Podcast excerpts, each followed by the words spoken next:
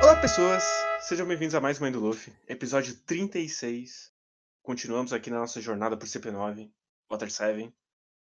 E mais uma semana está aqui, Rafael Hit. Fala aí, cara. Fala pessoal, agora sim nós temos um volume onde o nosso querido Oda colocou o que ele pensa sobre alguns determinados grupos aí. Eu achei muito legal, inclusive, a discussão que tem nesse volume, mas vamos aos poucos.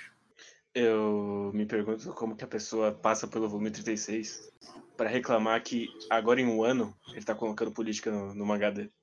Mas a gente passou pelo menos uns quatro volumes em Alabasta falando sobre política. A gente vai voltar Mas- pra política de novo aqui. Mas aquela basta é Reino das Areias, né? Então é lá longe. assim. Uhum. É o pessoal. É uma vibe mais europeia, então é mais próximo do, do amaldiçoado. É, é verdade. Mas o volume ele começa na lutinha que a gente parou no, no hype lá. Uhum. E eu gosto muito dessa luta. Eu achei ela muito bem, meio coreografada, assim. Uhum. E principalmente eu gosto muito que é. Cara, vocês são pirata. Então, obviamente foram vocês. Não tem como ter sido qualquer outra pessoa. Então, eu acho que foi muito legal, porque isso vai ser um- uma dicotomia com o que a, a ideia que existe de um grupo que é, que é policial barra militar, mais ou menos. A Cyberfall é. Porque tem uma coisa no Piece que é um pouco esquisita pra mim, porque tem algumas coisas. Tem as. Tem os regimes internos, que eles podem ter o seu tipo de de polícia, né? Ou seu tipo de exército. Aí tem a marinha, que é, obviamente, um- uma coisa militar. E, e abaixo disso tudo tá. E acima disso tudo tá o governo mundial, que pode ter também um certo tipo de. Eu não sei como é que a Cyberfall funciona, se ela funciona tipo como a Interpol da vida, alguma coisa do tipo. Para mim, ficou me- meio na minha cabeça, ficou tipo como a Interpol. Ela é meio Oh. que a CIA, assim. É, ou uma CIA. E, e aí dentro dessa CIA tem um grupo que é por fora, que sempre existiu esse tipo de grupo, e vai continuar existindo, que funciona, que funciona de uma maneira é, anônima, né? Mas eu vou, antes, eu vou fazer uma pequena crítica aqui, Passa. rapidamente, que eles ficarem cinco anos lá não faz sentido nesse Não. arco.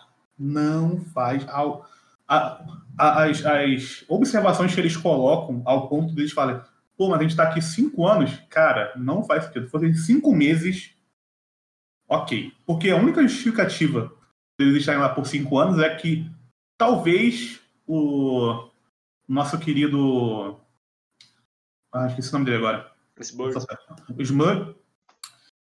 falasse- i- ia falar assim, porra, brother, tento te contar uma parada aí. E cinco anos é muito tempo para um grupo militar gastando recursos pra caralho e gastando pessoas que ficaram claro que são, são muito, são muito fortes para conseguir uma parada que eles acham que pode dar certo. Então, assim, porque, porque o lance do poneglyph das, das armas é uma coisa um pouco meio nebulosa ainda na minha cabeça, porque se é uma parada que ninguém sabe direito como é que é, é, se você às vezes precisa de alguém para decifrar aquilo, é meio que uma lenda. É que então, é que são duas coisas separadas, na verdade. O que o. Isso ele vai explicar mais pra frente, mas dando um- uma adiantada, assim. O que o- os planos que o Iceberg tem não são da arma. São o contra aquela arma. Então eles não precisam ser decifrados. Que é diferente do, da serventia da, da Robin nesse. A Robin leria, tipo, a Pluton de verdade, enquanto o que o Iceberg tem é um contra Pluton. Mas o que eles têm, o que eles falaram até agora é que eles acham que as. Eu não talvez eu tenha entendido errado, mas aparentemente ficou pra mim é que eles não tocaram na questão de ser contra Pluton. Ele, ele dá um, um comentário lá quando ele fala que vai matar ela. Porque ele fala que ah, o carpinteiro original que planejou a Pluton, depois ele pensou que precisava de algo pra contrabalancear ela se ela Hum. ficasse maluca. Tá, entendi. Porque o que eles falaram foi que a Pluton é um barco. Sim. O que pra mim também não faz muito sentido. Mas enfim. Depois no final vai ter um bagulho que é meio. que ele vai meio que fazer. é, no final desse arco vai fazer meio que um bagulho num nível muito menor, mas tipo o que uma Pluton poderia fazer, de certa forma. Não sei se você vai lembrar do momento, mas tem, um- tem um momento assim. Mas enfim, o meu ponto aqui é que cinco anos é muito tempo. E meio que pra mim, eu entendi o ponto dele, ele queria dar um- uma ênfase maior do quão importante aquilo é para ele gastar tanto recurso, mas ao mesmo tempo é, o tempo que ele gastou apresentando esses personagens não foi um tempo suficiente para você comprar essa ideia de cinco anos. Então, se ele tivesse lá três meses, eu aceitaria. Porque, enfim, eles estão lá, eles podem. Eles são muito fortes, eles poderiam ficar famosos muito rápido. Então, Eu Não acho sei. que não, porque parte da ideia é eles estarem plenamente integrados no grupo, assim. Eu acho que três meses seria pouco tempo demais. Podia não, sim, eu, tô, eu dei uma, exager- eu dei uma exagerada. É. Sim. Mas, tipo, cinco anos é muito esquisito. Principalmente depois do que a gente vai ver que, bom, já revelou quem são os CP9. Então Uhum. depois a gente vai ter um flashback do Rob Lute, que não faz muito sentido ele ficar parado por cinco anos sem simplesmente tocar o puteiro. É, então, do jeito que mostram os personagens, também fica essa parada. Bom, o que eu já comentei, né? Esses caras só parecem ser muito importantes para ficarem estacionados num lugar por tanto tempo, sabe? Sim. Não, não consegui comprar essa ideia do outro. Mas eu entendi, ok, não acho eh, a ideia em si ruim, mas ao mesmo tempo, pensando em como o, as coisas se movem em One Piece, não sei se funcionou muito bem. Pelo menos para mim não funcionou muito bem. Talvez seja só no nitpicking também, mas na minha leitura não funcionou muito bem. Mas isso aí é mais pro final, porque no começo a gente tem um grande momento do Sanji e o Chopper acidentalmente gritando do lado do Mary e é melhor se esconder num lugar alto. Ah, sim, muito bom. Ah, as expressões do Chopper nesse arco estão maravilhosas. Sim. E tem muito Chopper Reninha, então gosto muito. Rena no- padrão, né? Uhum. Gosto muito de Chopper Rena padrão. Eu gosto que antes. momento que ele tá em renda padrão, mas ele tá correndo de duas pernas. De tão desesperado. é verdade. Gosto muito dele dessa forma. mas o meu destaque de expressões desse volume é do Frank. Principalmente nesse começo, que tem, ele tá tomando chazinho com as duas meninas. Aí ele percebe que ele queria enfrentar o Luffy. E ele joga a mesa. Ah, ele vira a mesa, né? O, Sim. o Frank é um personagem muito legal nesse início. Gosto muito do lance dele perder o poder e o topete dele cair. Sim. Bom E o, e o fato dele ter que se recuperar com Coca-Cola. Queria que fosse assim na vida real também. Que a Co- que a Co- que a Coca-Cola tivesse um poder e não só destruir o seu estômago, como já aconteceu comigo. Então, gosto muito do. Gosto muito de toda a cena dele na, no bar Sim. com a Kokoro. Bom, E eu o queria que ele, que ele continuasse com essa vibe de o cara que gasta todo o dinheiro, porque depois não importa nunca mais. Isso é um, Ah, um lado do personagem que foda-se. Ele podia ser um contraponto pra Nami. É não é. verdade. Eu gosto muito dessa parte porque o Oda começou a jogar algumas coisinhas ali com a Kokoro, sabe? Eu acho muito Hum. legal isso. Sim. Então. E E a eu, menininha fica pedindo suco, ele fala, não, tá bom, compra mais suco. Tá bom, compra de novo. é, é tipo, eu gosto que mostra que ele não é um cara mauzão, na real. Ele só tá puto porque bateram. Ele, ele é meio um bandido, né? Um bandido de merda, diga-se de passagem. O pessoal, que ele, ele consegue ser um bandido que as pessoas não levam a sério. Uhum. Então, isso é um, deve, ser um- deve, ser, deve ser muito problemático dentro dessa carreira você ser um bandido que não é levado a sério. Eu conheço alguns bandidos que não, não são levados a sério. Algumas pessoas já foram, que cresceram comigo e se tornaram bandidos e eu não consigo levar essas pessoas a sério. Cara, você era um moleque que ficava apanhando aí, agora você é bandido? Mas, enfim. O... Eu gosto muito da. que nessas coisinhas, nesses pequenos momentos que o Oda tá mostrando o Frank. Tá, eu gosto que ele tá mostrando o Frank separado, sabe? O, não é o Frank junto com o. O Frank ele tem um, um- uma, uma coisa específica nesse arco que tá fora do, do, do grupo do Luffy. Eu acho legal. Depois que chega na, na parte final do volume que tem a, a revelação que ele é o Cut Flan lá. Sim, Então- e eu, eu gosto demais que eles são os dois discípulos do, do Carpinteiro Lendário e um virou o topo e o outro virou a base. Sim, acho. Uhum. Então, tem essa parada. Eu lembro, eu posso estar errado, mas na minha cabeça, no anime, essa, essa parte demorava bem mais.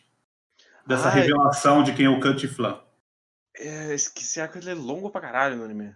É bem esticado, assim. Mas eu acho oh. que é aqui mesmo também. Eu não tenho certeza agora, porque na minha cabeça tem muito uma parte que vai ter deles como. Que não vai ser um spoiler, porque já ficou claro que eles vão atrás do, do Sop nesse, nesse momento. Nesse volume ficou claro que ah, tem, o Narigudo tá lá no, no barco sozinho, vamos lá atrás dele. Então vai ter um momento deles lá, depois, que eu acho que esse momento é bem mais arrastado no, no anime. Se eu não me engano, é. Sim, mas tem mais coisa desse, dessa parte aí ainda. Antes uhum. de. Não só o flashback dele, tem mais coisa. Ah, sim, sim, sim. Eu, mas... eu, tô, eu tô lendo e tô. Lembrando. As coisas estão voltando, sabe? Sim. Eu gosto muito do, do Luffy impulsivo nesse volume. Que ele voltou pro. Ele voltou basicamente pro começo do mangá. Quando ele invade o, o Morgan lá e vai roubar a espada do Zoro. Ele basicamente faz a mesma coisa de novo. Uhum. Assim, o Luffy. O Luffy tem três momentos maravilhosos nesse arco. O primeiro é ele quebrando o vidro. Uhum. O segundo é ele ficando preso no meio da, do bagulho, que é muito bom esse momento. Eu, eu lembro muito do anime nessa parte, porque termina um episódio com ele preso. O episódio fecha com ele preso no meio do, do negócio, aí tu fica assim, caraca, velho. Eles estão indo lá achando que vai estar tudo certo, e eles não fazem a mínima ideia de que o Luffy tá preso no meio do. Cara, como é que ele conseguiu fazer aquilo, velho? Na moral, só o Luffy mesmo. E a parte e a conversa dele também com, com o Iceberg também é muito boa. Mesmo sendo curtinha. São as partes que eu gosto dele. Mas o, o lance dele ser impulsivo, eu acho que não é exatamente voltar ao início do, do, do mangá, porque ele sempre foi impulsivo, sabe? Tipo, a gente acabou de sair de um arco que foi pela impulsividade dele de querer ir numa ilha no céu. Sim. Tá, basicamente isso. Então, não sei exatamente. Mas o que eu gosto muito é que ele tá num, ele tá um impulsivo diferente, né? Ele tá num desespero com o lance da, da Robin. Ele tá em negação, né? Sim, então, ele tá o tempo todo. Qualquer hora que alguém levanta a, hipótese, ele já fica, não, gente, o que, que vocês estão falando? Ela nunca faria isso. Vocês estão malucos. E é muito legal porque quando você tá lendo mangá, você pensa, Luffy, por que, que ela não faria isso? Você não conhece essa personagem. A gente não conhece ela. A gente sabe que tem um mistério atrás dela. A gente teve mais um momento Zoro. Zoro, o homem da razão. Falando, ó, ou ela é boazinha ou não. Melhor não, não, não contar com nenhum dos dois. Mas vamos eu gosto, até o final. Eu gosto muito desse momento que ele. que eles estão sentados conversando e ele tá. O Zoro tá pensando nas possibilidades, que seria tipo um momento que é um tipo de coisa que o Sanji faria em pensar nas possibilidades das coisas, né? Só que Sim, o... ele não tá lá e tem a ver com mulher, então ele não ia pensar muito, ele só ia querer salvar Robin. Então, eu acho muito legal ter colocado no personagem do Zoro esse, esse. Galera, vamos colocar o pé no chão. E no final das contas, ninguém coloca o pé no chão porque ele vê uma galera lá na frente dele e fala: Ah, já que a gente já tá aqui, né? Vamos descer a porrada em todo mundo e a gente invade essa porra. Não, mas eu gosto muito dessa piada dele falando, ah, da Nami falando, ah, com certeza o Luffy foi pela porta da frente e, e atraiu todo mundo. Sim. E aí eles vão lá, mas o Luffy tá entalado, então ele não foi. Tá todo mundo esperando. Nossa, essa piada é muito boa. É muito boa.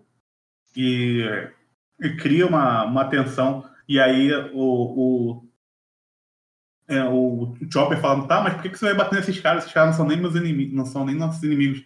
Ah, mas eu só vou bater com a espada do outro lado. Mas ele massacra todo mundo da mesma forma.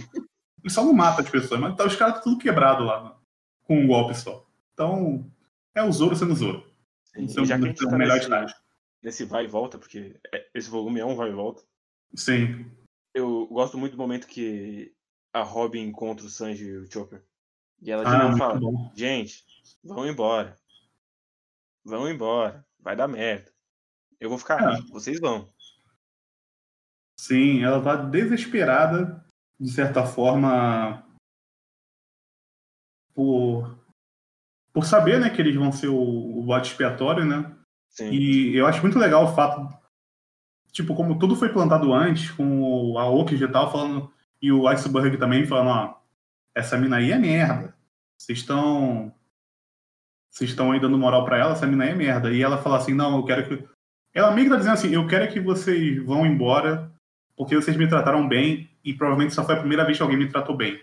Então, por favor, vão embora. E não rolou. Eles não, não vão aceitar tão fácil assim. E aí no, no outro ponto tá o Sop andando sozinho, completamente miserável, tentando comprar as coisas com pouco dinheiro e com fome, porque ele tá Uhum. completamente fudido. Sim. É, ele ficou realmente. Ele, ele realmente saiu, tipo, com. só com barco, né, basicamente, da, da Sim. tripulação. Só Eu acho legal. E os alimentos. Sim. Eu acho legal esse. esse meio que apagamento dele num momento. Porque faz uma. uma. Meio que um- uma dupla com que eles estão no meio do arco, que eles estão perdendo duas pessoas, mas eles estão perdendo por motivos diferentes. Uhum. Então. a- e aparentemente faria muito mais sentido eles lutarem pelo Sop para ele ficar do que pela Robin. Porque eles conhecem o Sop. E eles sabem que aquilo ali foi meio que no sangue fervendo tal. E aí dá uma impressão de que eles estão indo pelo caminho errado, estão indo atrás da pessoa errada, porque no final das contas a Robin tá só fudendo eles nesse momento. Então, essa impulsividade do Luffy que tá empurrando todo mundo para ir atrás da Robin, porque ah, uma coisa que é difícil de comprar no One Piece, tirando o, o Luffy e o Sanji, é que todos os outros personagens estejam meio ligados com a Robin, porque não teve assim nessa coisa. Tinha o Chopper aqui, porque o Chopper é tipo uma criança. Mas os outros personagens, eu não sei qual que é a grande ligação deles com a Robin. Sabe? Qual é a grande ligação da Nami com a Robin? Pra Nami gostar tanto assim da Robin? Pro Sop gostar tanto assim da Robin? Não sei, sinceramente. Porque eles não Eu- tiveram momentos assim, sabe? Eu não, não sei. Eu não, eu não acho que é a questão de ir pra, atrás da pessoa errada, mesmo- principalmente porque no ano passado ficou aquela ideia de que mesmo que tenha fervido sangue, era, era uma coisa mais final, assim. Uhum. Ele- Eles não podiam ir atrás do Sop. O Sop tinha que voltar e pedir desculpa. A essa altura, não tem nada que eles possam fazer. Uhum. Entendi.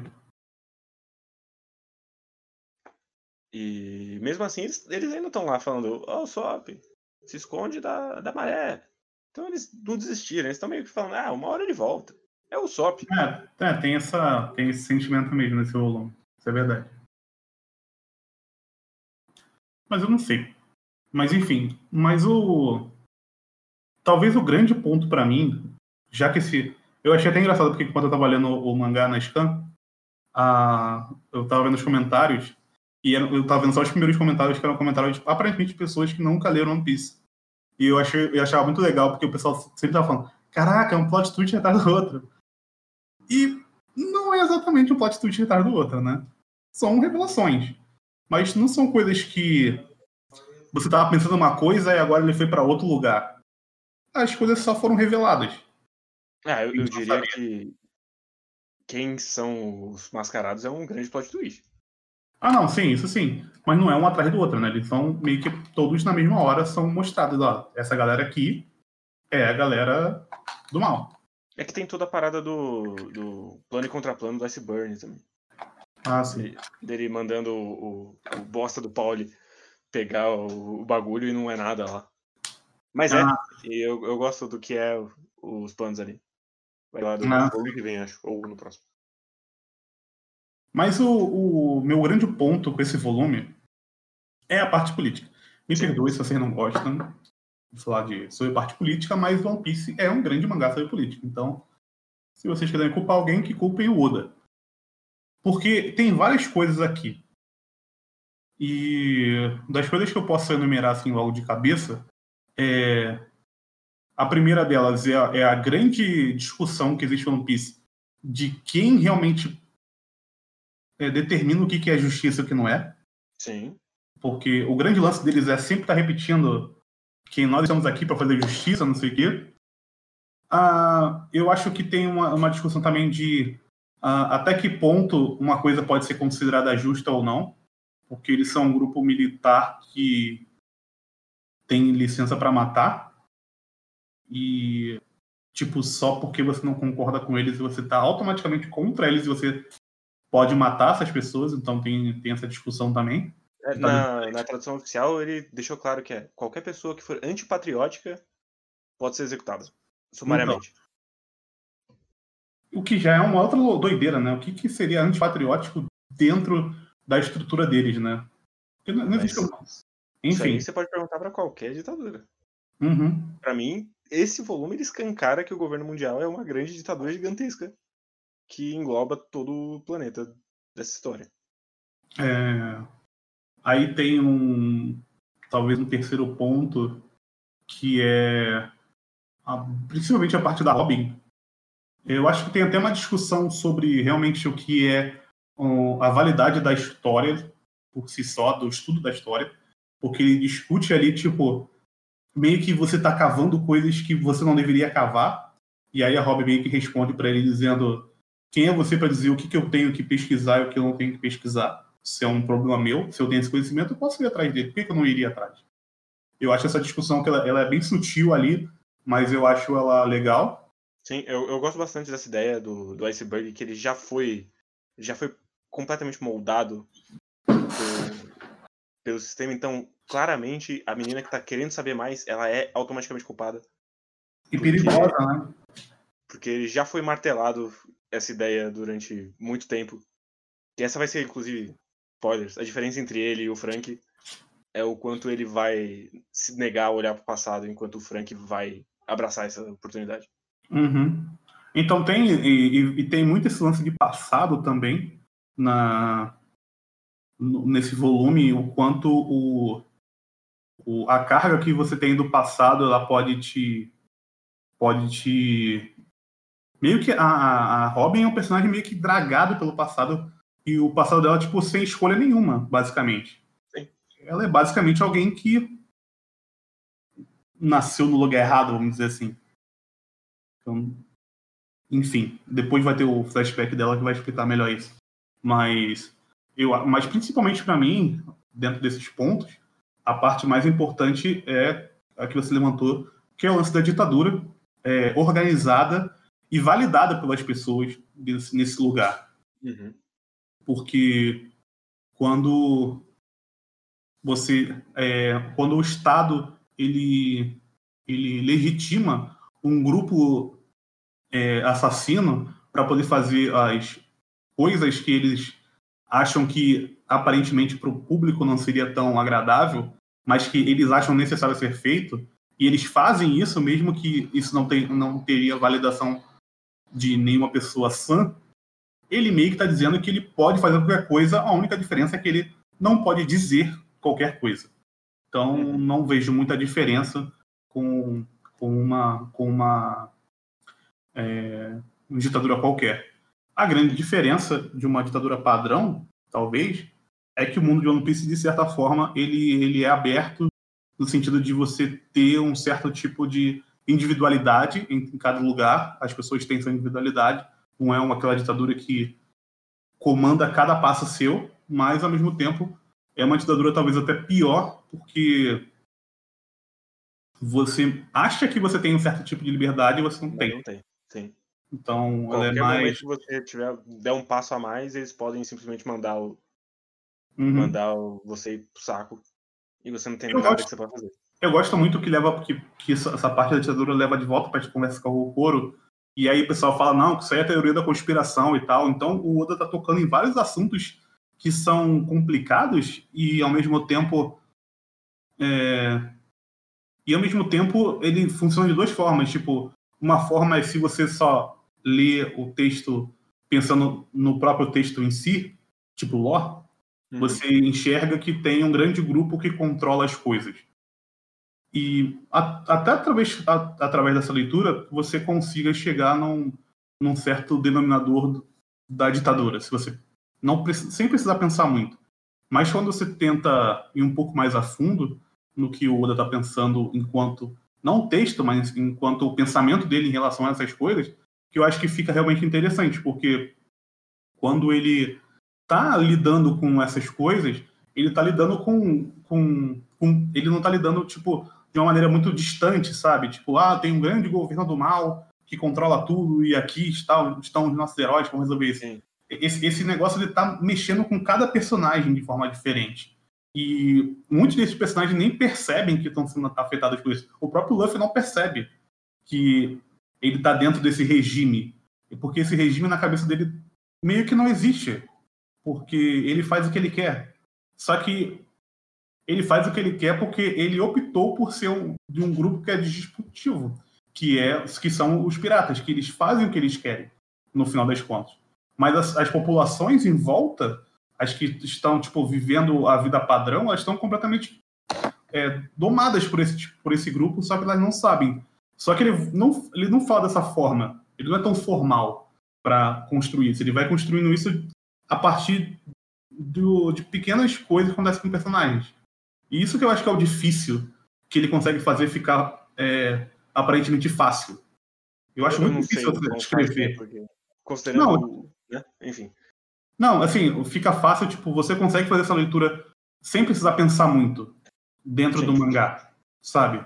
E eu acho isso muito difícil de se fazer porque, ah, sei lá, grandes é, livros grandes é, que são muito conhecidos, tipo Admirável Mundo Novo, que é um, ele ele, ele é mais literal na, na discussão dessas coisas, mas ao mesmo tempo, ele, ao mesmo tempo ele é muito mais difícil de você é, entender as minúcias das coisas, porque você vai para ele desde o início, você percebe o que ele está querendo dizer, só que ele é muito mais rebuscado, porque, enfim, é livro, tem outras facilidades que no, no, no mangá seriam mais difíceis, ficaria muito ficaria muito maçante a leitura. Então, eu acho que ele consegue fazer de um jeito bem interessante, mostrar cada aspecto dessas coisas e ele vai mostrando aos poucos. A cada, a cada um desses que as pessoas chamam de plot twist, ele está mostrando um, uma micro coisa em relação a esse mundo e como ele é bonito, tipo, porque chega num lugar muito bonito, mas estão acontecendo atrocidades nesse lugar. Porque basicamente o que estão fazendo é uma grande atrocidade eles estão em busca de coisas para aumentar ainda mais o poder bélico do, do governo mundial, para aumentar ainda mais essa opressão que eles fazem contra todos os povos que vivem no mundo de One Piece. Então, só que isso não é bom na sua cara, não, você vai montando as coisas, e isso que eu acho muito legal. Sim, e eu gosto muito de duas coisas nessa ideia. A primeira é que é muito importante que o Iceberg seja um herói da cidade. Uhum. Porque foda-se que ele é um herói da cidade. Se ele pisou no lugar errado, ele vai morrer. E é isso aí. E a segunda coisa é que justamente Water Seven é o primeiro lugar que é um gigantesco, uma cidade gigantesca e cosmopolita. E se a gente pensar que da onde a gente veio, que é tipo Alabasta, que estava acontecendo uma gigantesca guerra civil, e o governo não levantou um dedo. Foda-se uhum. que aconteça ali. E eles tinham total possibilidade de saber que o, que o Crocodile estava fazendo. Simplesmente não tinha interesse nenhum de, de lidar com isso. É, é, pensando nessa até nessa parte desses dois universos diferentes, isso é muito na cara, né? Porque o Alabasta ela é basicamente uma, um, um, um, país que se tivesse um, um, é que não tem One Piece se tivesse um lance sei lá do é um, é um deserto que a grande mas ele tem um grande sei lá jazida de petróleo uma coisa assim talvez ele tivesse uma importância maior. Só que dentro desse mundo, a gente só viu ele por dentro dele mesmo. A gente não viu o, se ele é importante para fora ou não. Uhum. Alabasta. Aqui a gente está vendo que é muito importante, principalmente por causa que ele é o lugar onde você faz os barcos. E você faz basicamente tudo através de barcos em One Piece. Então, ele meio que é o epicentro de qualquer coisa. E eu acho muito legal no início do arco que eles fazem barcos para eles não veem a cara, eles veem só tipo que o dinheiro, né? Então você pode ser pirata ou da marinha que a gente vai fazer barco para você se você pagar o preço certo, né? Sim. Então tem um lance ali também da, dessa cidade dela ser muito importante a ponto da própria marinha fazer vista grossa para eles atenderem o, os piratas, porque quando chega a primeira vez aquele cara, ele fala, não, tô sentindo cheiro de piratas aqui. Só que ele não faz nada, porque ele sabe que aquele lugar é importante para eles, por mais que ele por mais que ele faça coisas que talvez não seriam aceitas numa não deveriam ser aceitas talvez. Tipo e, chegar alguém lá e dizer porra é, vocês não podem construir barcos para piratas pô vocês estão fudendo a gente. Mas eles não têm o poder para fazer isso é meio bizarro e ao mesmo tempo ele é uma cidade que está na boca do governo mundial. É assim que a gente é apresentado ao Water 7 antes de chegar, inclusive. Uhum.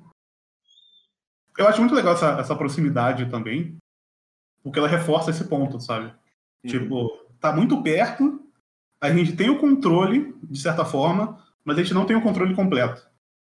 Porque a gente precisa desses caras, a gente precisa dessa mão de obra. E a gente. E, e o que move essa cidade é a mão forte de uma pessoa. Que é a mão do Iceberg. Porque foi ele que conseguiu juntar todo mundo e facilitar as coisas, de certa Sim. forma. Então, o Iceberg é tipo um grande. Ele é um grande líder operário que conseguiu juntar todo mundo e as coisas estão começando a caminhar. Só que ao mesmo tempo é uma figura que atrapalha eles, porque se você destruir essa figura de uma maneira tipo, ah, vamos só destituir você, foda-se você, você perde o, o apoio da população e isso vai atrapalhar nos seus próprios interesses. Então tem tudo isso nesse arco que eu acho bem legal. Sim, e aí é meio que isso. A gente, a gente tem a revelação deles. Uhum. E fica no grande cliffhanger do Luffy quebrando a parede. Porque ele quer quebrar eles no soco. E volume que vem. Coisas vão acontecer, muitas coisas. Ah, sim. Eu. O... Só fazendo um comentário final. Eu gosto de toda essa construção de mundo porque conforme você vai caminhando com o One Piece, ele vai acrescentar mais coisas em relação a isso. Sim. Ele, ele, foi, ele foi construindo devagar o lance do governo mundial, foi até bem devagar. Ele foi tocando no assunto aqui e ali. O lance, o Aokiji ter aparecido deu uma visão maior para gente do que, que poderia ser, ser esse governo, mas ele vai caminhar bem agora para o Oda vai caminhar bem para colocar o que, que ele acredita, aí a minha, a minha interpretação, né? Do que ele acredita de, de como o, o, de quão ruins são governos totalitários, de certa forma. E aí, eu acho legal também, porque o Oda ele não fala que governo totalitário é tipo a Coreia do Norte. Uhum. Ele, ele, não está falando nesse nível alto. O que seria tipo, muito fácil. De, ele está falando de ele está sendo um, muito mais um, um, um Foucault da vida, sabe? Tipo, falando de um nível de, de micropoderes mesmo. Então, ele está falando que tem várias coisas e vários grupos dentro da sua própria dentro da própria sociedade que controlam coisas que são importantes. Então, não vai ter só, é, como eu comentei, a Coreia do Norte, vai ter uh, tipo uma polícia local que controla as coisas, vai ter coisas que os governos fazem para tipo como foi com o Opel, né? Que era um, era um, que ele era tipo um, um líder de vilarejo e por ser o líder de vilarejo ele tinha poder para fazer tais coisas e atrocidades. Ele não era líder de uma grande nação, ele era líder de um pequeno vilarejo, enfim. Então ele vai trabalhando isso aos poucos e conforme você vai fazendo a leitura e vai caminhando, essas coisas vão começar a ficar mais claras. Mas eu acho que a até esse ponto, o Oda tá só mostrando que com o Luffy ele tá dizendo que a, a e aí eu, eu, vou até além aqui e eu acho que a crítica que ele faz é ao próprio governo japonês aqui com, com One Piece de certa forma porque é um, é um, é um, um certo tipo de, de sociedade onde você aparentemente tem liberdade, mas existem várias coisas que tiram a sua liberdade. E eu acho que a figura do Luffy, seu personagem principal, o cara que faz o que ele quer a partir do que ele quiser, do que vem da cabeça dele, é uma mensagem muito forte para pessoas que estão, tipo, você tem que fazer isso na sua vida, isso, isso, isso, isso. E aí vem esse personagem e fala, não, eu vou fazer o que eu quiser. E ponto. E não importa tempo, a diversidade. Ao mesmo uhum. tempo, o governo japonês, ele é um governo que quer o tempo todo apagar o próprio passado. Uhum. Exatamente. Então, eu, eu vejo muito, muito mais como esse ponto que você tocou muito importante também. Eu vejo muito mais esse esse arco não querendo, ele tá ele tá exagerando as coisas para poder falar internamente. Então, por isso que esse arco para mim é tão tão legal. Uhum. É ao mesmo tempo que ele é muito universal, porque a gente vive no mesmo sistema merda. Exatamente, é. Em é lugar. Exatamente. Mas é isso do volume 36. É, altas emoções. A gente não tá nem na metade do que ele vai apresentar pro, desse universo, nesse arco ainda. É, o Water 7 é bom demais, bicho. Vai tomar no cu. E a gente meio que chegou num terço, né? 330 Sim. e pouco aí. Foi até o 46, eu acho, 346, se não me engano. Então a gente chegou, estamos em um terço de One Piece. Alegria aí, ó, demorou, mas estamos aí. Então... Estamos na segunda metade do, do primeiro ah. pedaço do mangá. Então, a gente pode ir para os e-mails? Podemos. Dessa então, vez não tem nada no Twitter. Ninguém mandou.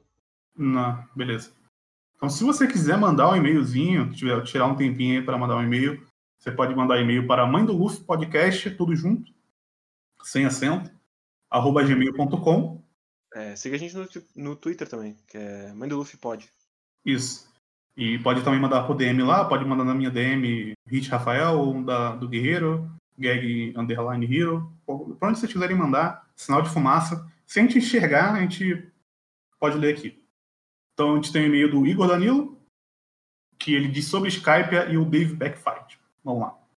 Olá, Crocodiles. Estou relendo atualmente e iniciando a Alabasta. Acho que o pessoal meio subestima os capítulos atuais, principalmente recordando um certo arco de zumbis que está por vir.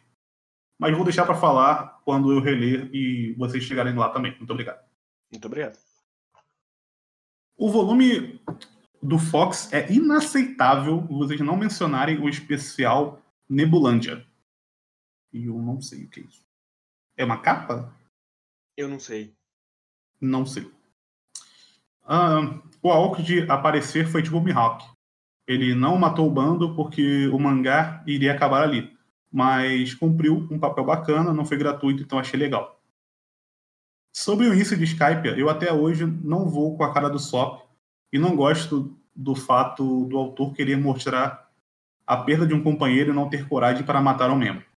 Mas pelo menos ele fez um, um, ele fez bem feito, humanizando o barco o máximo possível. Acho que devia ser só o Sopper a morrer ali. Para mim, ele morre ali. Ok. Não então concordo. Tá, né? Não concordo nem um pouco, mas. E eu, okay. eu não acho que a ideia, enfim, é de perder um, exatamente um membro. Mas... É. Mas, para além de tudo isso, a discussão do bando, quando eu li, eu fiquei tipo, meu Deus, o que está acontecendo? O que vocês disseram sobre o Chopper foi o que eu senti na época. É, tipo, tudo estava dando errado e a sensação de que nunca mais seria igual. Era muito real. Aí ele botou entre parênteses, pena que é só a sensação mesmo. A luta do Sop, do Sop contra o Luffy tem muito aquela coisa de discutir, de discutir com os punhos, que o Oda fez recentemente, e aí tem um spoiler, e aí vou deixar passar. Sobre o Frank, achei bacana que não fazia ideia que é outro spoiler também. Uh, então. Tá, eu vou pular isso. A, a Robin sumir e o Zoro cagar pra isso já rolou algo assim na saga da Nami. Não acho que ficou claro do porquê, mas ele só vai atrás dela porque o Luffy insiste. Óbvio que depois ele se convence para além disso, mas inicialmente a atitude é igual. É isso, gente. Desculpa qualquer coisa para quem não curte o Sop. Para quem curte o Sop, não sou hater dele, mas não ficou. Mas. Não. supletivo é foda. Não, é porque. Enfim. Não fico postando, é, não fico postando que eu odeio o SOP em rede social. Não faço. Não faço X na cara dele, mas isso que ficou para mim na primeira leitura. É meio que ele tá dizendo que ele não gosta do SOP. E é isso. Uhum. Só que ele não fica reclamando na rede social, o que é uma coisa boa. E o outro e-mail que nós temos é do nosso Ah, querido. É, Hum. Eu queria comentar que, mesmo que seja só a sentação, ela já vale alguma coisa. No momento em que ele queria que você sentisse que nada ia ser igual, ele conseguiu. Então, eu, eu não acho que você precisa des- descartar esse tipo de ideia só porque depois ele reverte. Ah, sim. Sim. É, tem razão. E tem o e-mail do nosso querido Lucas Dantas. O nosso querido Pedro Monteiro falou que vai entrar de férias e aí vai voltar a mandar e-mails. Então vai ficar gravado aqui que eu estou cobrando os e-mails do nosso querido Pedro Monteiro. Olá, mãe de Luffy. Vocês também ficaram caçando o foreshadowing dos traidores ao reler este volume? Não fiquei, cara, sinceramente. Porque eu já sabia. E aí eu não me preocupei. Eu deveria ter feito isso, você tem razão. Tipo, se tinha alguma pista ou não. Eu, Mas eu não fiz isso nessa leitura. Você eu fez? não lembrava quem era qual máscara, eu tava tentando distinguir pela, pelos atos. E eu Uhum. reconheci metade ali. Eu não, eu realmente não. Eu, eu meio que sabia quem era pela máscara, eu lembro. Mas eu não fiquei procurando assim exatamente o foreshadowing, sabe? Inclusive aprecio a referência ao Kurama com o chicote. Verdade. Ah, este volume foi maravilhoso, com um dos melhores pacing da obra. É, realmente foi um volume bem. Eu li ele bem rápido até. Bem tranquilo de ler. Uhum. Gosto que esse nível de qualidade vai se manter até o volume 45, que deve ser o último volume desse arco. É, o último, é o último. Então, nós estamos. Nossa, ainda faltam nove volumes. Ah, neste volume, Oda está especialista em manipular os sentimentos do intercalando cenas de ação com flashbacks. Concordo com o Hit que o anime está mais emocionante nessa parte. Para mim, exclusivamente por conta dos seiyus. Sim, faz sentido. Como era bom ver o Chopper sendo um personagem. Ah, depois do time skip, o mesmo ficou cada vez mais infantilizado, assim como seu novo design. Isso eu concordo plenamente. É. Não que ele não seja infantilizado agora, mas depois ele fica ainda pior. Aqui ainda reside um pouco de coragem no mesmo. Oda vai se perdendo no arquétipo do Chopper, que passa de uma criança inocente e desconfiada para apenas uma gag do trio medroso. Infelizmente. A, a quadrinização deste volume é outra coisa para se exaltar. Está impecável a luta do Frank contra o Luffy, muito bem coreografada, que o Guerreiro comentou. A gente não comentou do super tirão do, do Frank, que é muito Bom legal demais. essa página também. E eu gosto que ele dá o trabalho de colocar os caninhos ali e ajeitar a mão no meio do cano. Uhum. Aí ele fala que a página 16 do capítulo 334 poderia ser usada em aulas. De cabeça não sei, mas talvez seja essa página. Ah, já não bastava toda a desgraça que caiu sobre os Mugiwaras, o volume também termina com um cliffhanger da cidade toda contra o bando. Mal posso esperar pelos próximos volumes que se seguirão. Fica a curiosidade do ano do lançamento desse volume, 2004, mesmo ano que o Flamengo perdeu para o Santander na Copa do Brasil. Isso eu fico muito triste porque de um Vascaíno falando isso, então não deveria falar de futebol quando você é um Vascaíno. Mas realmente foi um, foi um momento muito triste, eu me lembro claramente dessa final da Copa do Brasil, do Flamengo. Eu estava em casa, na casa dos meus pais, em 2004 eu ainda era. Em 2004 eu ainda era jovem, cara. Vocês talvez você não tivesse nem nascido, mas eu era jovem nessa época. E foi um dia triste. Então tá Pode bom. falar. o Guerreiro talvez tinha dois anos de idade? Tinha. 10. Tô brincando. Mentira, Vai. tinha 8. Não tinha 10. Não tinha 10, pô. Tinha 8. Ah, tá, então. Então, era uma criança ainda que comia a terra, enquanto eu estava triste com o clube de regatas do Flamengo. Mas é isso, foram esses dois e-mails. Muito obrigado ao pessoal que mandou. Se você nos ouve, não fique, não fique Acanhado. acanhado, pode mandar. Nós vamos criticar, sim, o seu e-mail. É verdade. Mas você pode ser anônimo, você pode criar um e-mail aí, ó. É, odeio o sop.gmail.com. Pode mandar. Pode. Só se só, só pra Hum. quem chegou até o final aqui, eu não lembrava que o Gematsu encontrava a Vivi e o Nossa. Kobe. Por quê? Por quê? Por quê? E agora É, boa ele tem pergunta. um, um resort de águas termais. Sim, é, é- é bem legal essa, essa parte dele também. O cara vira um, magnata, né? Na cidade, basicamente. Mas então, é isso da minha parte, dos e-mails. Então é E- isso do programa dessa semana. Semana que vem a gente volta com 37. É... Coisas. Coisas. Muitas coisas. Mas. É isso, pessoas. Semana que vem a gente tá de volta. Muito obrigado por quem ouviu. É, recomendo pros amigos. A gente gosta de mais ouvintes, sempre. Por favor. Adeus. Adeus. Tchau, tchau.